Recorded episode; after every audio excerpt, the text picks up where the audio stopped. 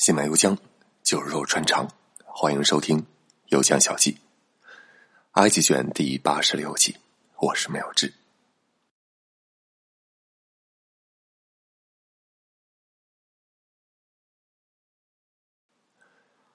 继续讲出埃及记之前，我们先来说一说耶和华这个名字。耶和华的汉文翻译来自英文的 Jehovah。这个翻译一直以来很有争议。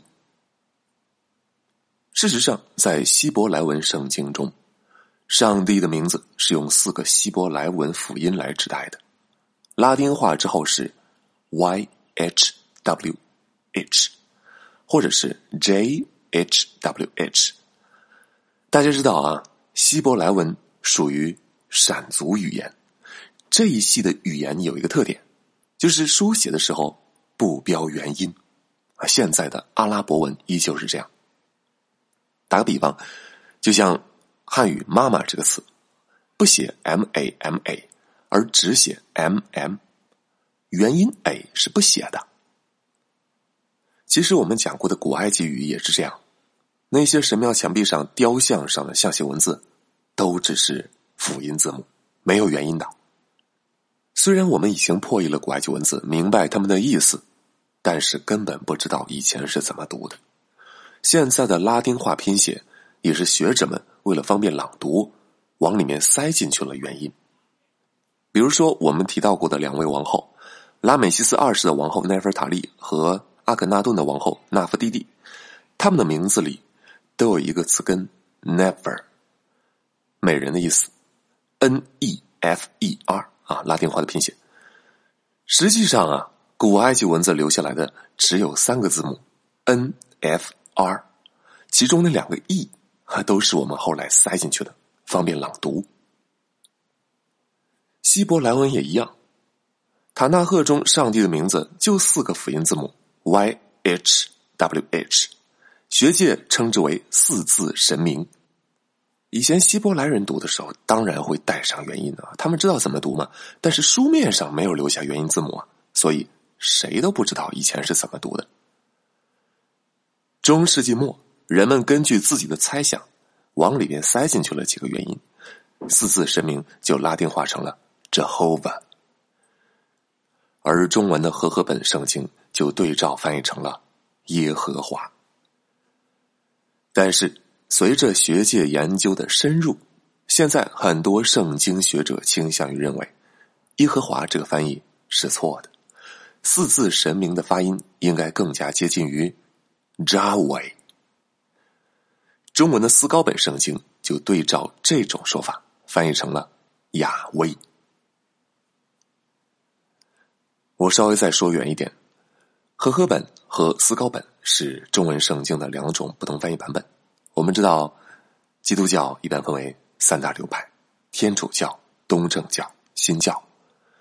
基督教这个词分为广义和狭义两个外延。广义上，广义上包括三大流派；狭义上就特指新教。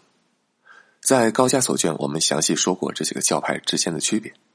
天主教是中央集权式的组织架构，东正教是东周列国式的组织架构，上面只有一个名义的老大；而新教干脆就是一盘散沙，没有人集中管理。只要哪本圣经你能扯张旗，找到人追随你，那你就属于新教的一支了。所以新教流派非常多，路子也很野。大家看到美国、韩国遍地邪教，那基本上都是基督新教。中国现在的杂牌基督教也很多。如果你的父母某一天和你谈起基督教来，你可要小心一点，很有可能是来路不正的基督教。这些杂牌基督教问题很大，基本上属于半个邪教组织。说句不相干的吧，蒋介石啊，当年信的也是新教啊，因为要娶宋美龄嘛。宋美龄他们家信的都是新教。在中国，新教一般采用的就是和合本圣经，这版圣经里上帝的名字就翻译成耶和华。天主教一般采用思高本的圣经，在这个版本里。上帝的名字翻译成亚威，而大家在中文网络中文书籍之中见到最多的都是和合本圣经，所以我想绝大多数人应该都没有听说过亚威的称呼啊，一般都默认上帝应该就叫耶和华。那这是一个小插曲，在接下来的讲述中，我也暂时用大家比较熟悉的称呼，就管上帝叫耶和华。另外，我要提示一下，我讲出埃及的故事可不是要传教啊。包括我以前讲藏传佛教的故事、印度佛教的故事，那都不是为了宣传教义的。我在音频之中翻评论的时候，发现有些朋友完全曲解了我的意思。我讲那么多历史的内容，那就是为了从观念上破除迷信啊，告诉你这些所谓的宗教是怎么形成的，那可不是让你信教的。出埃及记的故事也相当一部分，甚至说全部都是虚构的。但这部分故事对于西方历史文学艺术影响都非常深远。如果你不了解这些，啊，你看西方绘画、看西方雕塑，你都不知道作者想要表现的是什么。昨天说到，耶和华在燃烧的荆棘丛中显现，向摩西传达了神意。耶和华说：“我已经知道我的子民以色列人所承受的苦难了。”呃，他们的求救声我也听到了，这不，我就来帮你们了吗？现在你啊和摩西说，你要去面见法老，要求法老允许以色列人往旷野方向迁徙，走三天的路程，去祭祀属于以色列人的神。啊，说的就是他自己耶和华。对于这项神圣的使命，摩西的第一反应是推诿和拒绝。摩西说。我算什么人啊？我凭什么能面见法老啊？我有什么本事带领以色列人出埃及呢？我见到以色列人，又要怎么说服他们跟我走呢？耶和华问摩西：“你手里拿着什么？”摩西说：“啊，这是一根手杖。”耶和华说：“扔到地上。”摩西照做，结果那手杖掉到地上，马上变成了一条蛇。耶和华说。你抓住它尾巴，哎，那蛇又变回了手杖。耶和华又说：“你把手放进怀里。”摩西照做，手再拿出来时，长了大麻风，像雪一样白。我要解释一下，在现代语境里啊，大麻风就是指麻风病，但是在圣经的语境里，大麻风很可能是个翻译错误，它同指一类皮肤病啊，比如牛皮癣之类的啊。在圣经中，“大麻风”这个词往往有着强烈的象征意义，它和对神虔不虔诚是有关系的。耶和华说：“你再把手收进怀中。”摩西再把手拿出来的时候，已经恢复了原状，病没了。耶和华说：“他们如果不信你所说的话，你就按照我刚才所指示的施展神迹。如果两个神迹，”他们都不信，你就从河里取水，倒在旱地上，那水必定变成血。那摩西还是磨磨蹭蹭，不想承担这个使命，说自己笨嘴拙舌的，那办不好这个事儿啊。耶和华说：“我问你，是谁创造了人类的口？谁让人类眼瞎耳聋或耳聪目明呢？那不就是我耶和华吗？你只管去。”我会赐予你好口才啊！摩西还是不愿意去，说：“主啊，你愿意让谁去就让谁去吧，别找我行不行啊？”耶和华这回怒了：“你不是有个哥哥叫亚伦吗？我知道他向来是能言会道的，你们一起去执行这个任务，我会同时赐予你们好口才，指导你们具体怎么做。”神都怒了，摩西避无可避，只好应命。这个和我们一般想象的可能不太一样啊！我们一般想象的可能是摩西马上就接下了神圣的使命，但是在这个经书里写的就是他非常的磨叽啊，百般推脱，最后才接下了这项使命。摩西回去之后，把自己的经历告诉了他的哥哥亚伦，然后哥俩一起召集了以色列人。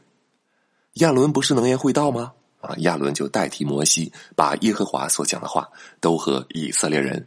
说了一遍，还在众人面前实行了耶和华所玩的那个神迹：神杖变蛇和手变麻风。于是以色列人就投信了，虔诚下拜，准备在上帝指引之下，在摩西和亚伦领导之下离开埃及。紧接着，摩西和亚伦面见法老，说他们的神耶和华要求法老放过以色列人，允许他们到旷野去祭祀。这里说一下啊，摩西和亚伦面见法老的时候，是两个老头子了。你头脑中构筑的想象一定要调整一下。摩西这个时候八十岁，亚伦这个时候八十三岁，这是经书中的说法，但是实际情况很可能不会这么老啊。经书中应该有啊夸张的成分。法老说：“啊，耶和华是谁呀？我不认识，我凭什么听他的？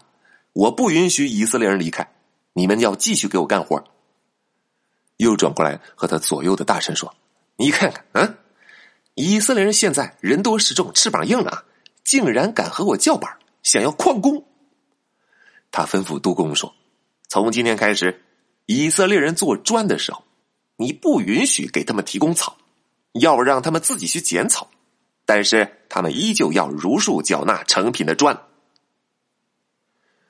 当时法老还在差遣以色列人给他建城呢。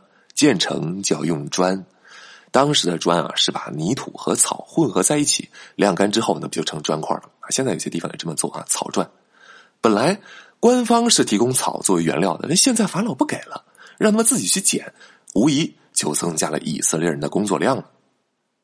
法老还愤恨不平，说：“这帮以色列人就是懒，就是懒，还和我找借口说什么要去旷野祭祀他们的神。”说白了就是想旷工嘛。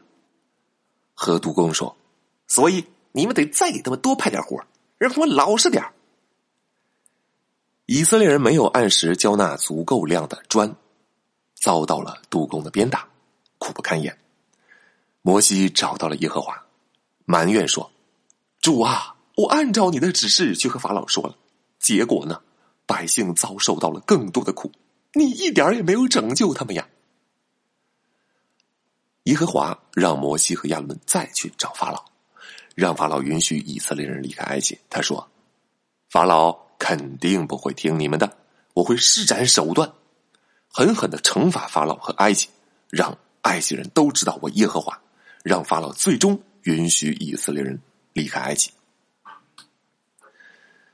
那行吧，摩西和亚伦再次面见法老，把耶和华教他们说的话又和法老说了。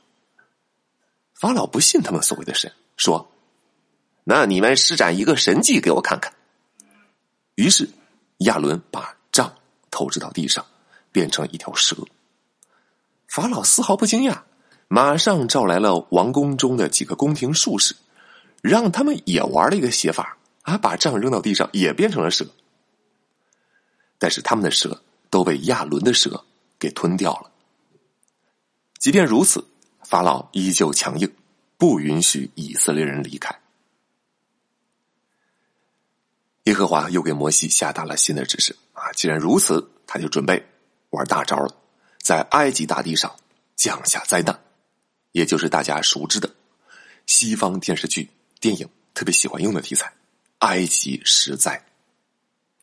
耶和华告诉摩西如此这般，让摩西转告亚伦如此这般。第二天一早，法老往河边去，摩西和亚伦按照耶和华的指示站在河边等待，再次向法老发问：“希伯来人的神耶和华打发我来见你。神说：容我的百姓去到旷野侍奉我。如今你听还是不听？”法老不听，于是按照耶和华的指示，亚伦用手中的杖击打河水。整条尼罗河的河水都变成了鲜红的血，河中的鱼全都翻了白，死伤殆尽，漂浮在血水中，河水散发着腥臭的味道。这就是埃及十灾中的第一灾——血水灾。法老心肠刚硬，不为所动，转身就回了宫，丝毫不放在心上。因为河水都变成了血，埃及人在河的两边挖沟。寻找水喝。七天过去之后，耶和华又给了摩西新的指示。摩西和亚伦再次找到法老，还是同样的请求：如果不同意，就要让青蛙糟蹋整个埃及。法老依旧不为所动。按照耶和华的指示，亚伦把手中的杖往水中一伸，青蛙纷纷从水中跳上了岸，跳进了普通人家的炉灶，跳进了臣民的房屋，跳进了法老的宫殿。这就是埃及十灾中的第二灾——蛙灾。法老受不了了，召来摩西和亚伦，表示同意放以色列人走，请求他们赶紧把青蛙都驱散了。摩西找到耶和华，转达了法老的意愿。耶和华一念之间，所有危害四方的青蛙都死了。但法老一看青蛙死了，就反悔了，不允许以色列人离开。接下来。相同的戏码频频上演。为了逼迫法老同意，耶和华第三次降下的灾难是狮子灾，所有埃及人和牲畜身上都爬满了狮子，法老不为所动。第四次降下的灾难是苍蝇灾，埃及所有地方都爬满了苍蝇，法老退让了，说你们去祭祀吧。但是苍蝇消散了之后，法老又反悔。第五次降下的是畜疫灾。埃及所有的牲畜，马、牛、羊、骆驼啊等等，全都害了瘟疫，死的精光。唯有以色列人的牲畜生龙活虎，法老不为所动。第六次降下的是疮灾，按照耶和华的指示，摩西和亚伦扬起了炉灰，炉灰上了天之后飘散到整个埃及降下来，落到埃及人身上，成了起了泡的疮。法老依旧强硬，不允许以色列人离开。第七次降下的是冰雹灾，耶和华施展神力，闪电大作，火光烧到了地上，冰雹密集如雨，唰唰唰唰砸遍了整个埃及，砸坏了所有的庄稼和树木，唯独以色列人住的地方没有冰雹。法老又一次服软了，允许以色列人离开，但是冰雹停了之后又反悔了。第八次降下的是蝗灾。一场大风刮来了巨量的蝗虫，嗡嗡嗡嗡嗡覆盖了整个埃及的地面，把冰雹肆虐之后留下的仅剩的庄稼也都吃光了。法老又一次服软，并且再次反悔。第九次降下的是黑暗灾，埃及陷入了浓墨一样的黑暗，人们伸手不见五指，互相对面而不见，只有以色列人的家里有亮光。法老又一次服软，并且又又又又又反悔了。这一次，耶和华准备释放最强杀招——长子灾，也就是杀死所有人的第一个儿子和所有牲畜的第一胎。长子灾之后，法老还会依然顾我吗？欲知后事如何，且听下回分解。